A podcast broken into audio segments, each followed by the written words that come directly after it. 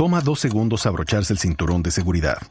Juan no se tomó el tiempo para hacerlo y por eso todavía se está recuperando de un choque automovilístico de hace años. Ricky no pensó que fuera importante y su terapia física después del choque ha costado miles de dólares. Y Patricio no quería llegar tarde y ahora pasará semanas en el hospital.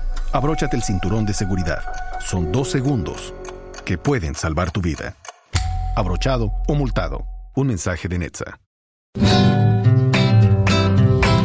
Juanito preguntaba con deseos de saber las cosas que en Colombia no podía comprender. Juanito tiene dudas que queremos aclarar y una buena respuesta de seguro va a encontrar. Ay, ay, tío Juan, le voy a preguntar esta pregunta. Eh, Claro que sí, Juanito. Sí.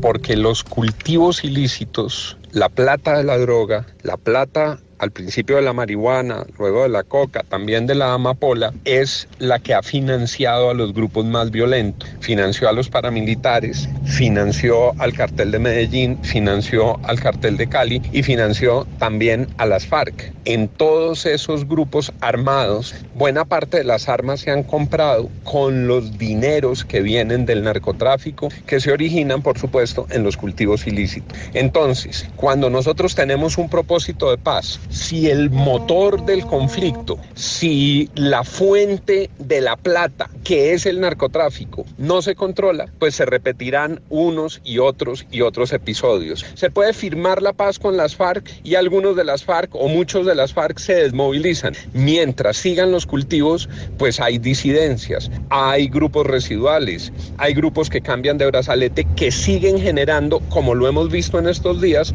la muerte, la intimidación, la desolación, la tragedia, la tristeza. Entonces, ese propósito de una paz estable y duradera depende de que de manera estable y duradera se erradiquen los cultivos ilícitos. La paradoja es que mientras se negociaba en La Habana, se multiplicaron los cultivos ilícitos en Colombia. Lo que vemos en Tumaco es una expresión de ese fracaso en contener los cultivos ilícitos. Hay entonces que asegurar que Colombia deje de ser un país que se ha convertido para muchos en un océano de cultivos ilícitos, que enfrente los cultivos ilícitos y que por esa vía le corte el chorro a todos los grupos violentos que se nutren del narcotráfico. Que acaben con la mata que mata.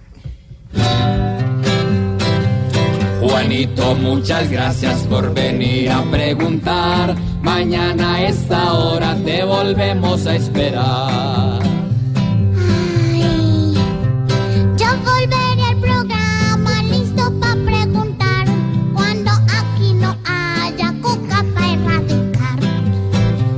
Juanito preguntó siempre buscando explicación, solo Blue Radio le dará contestación.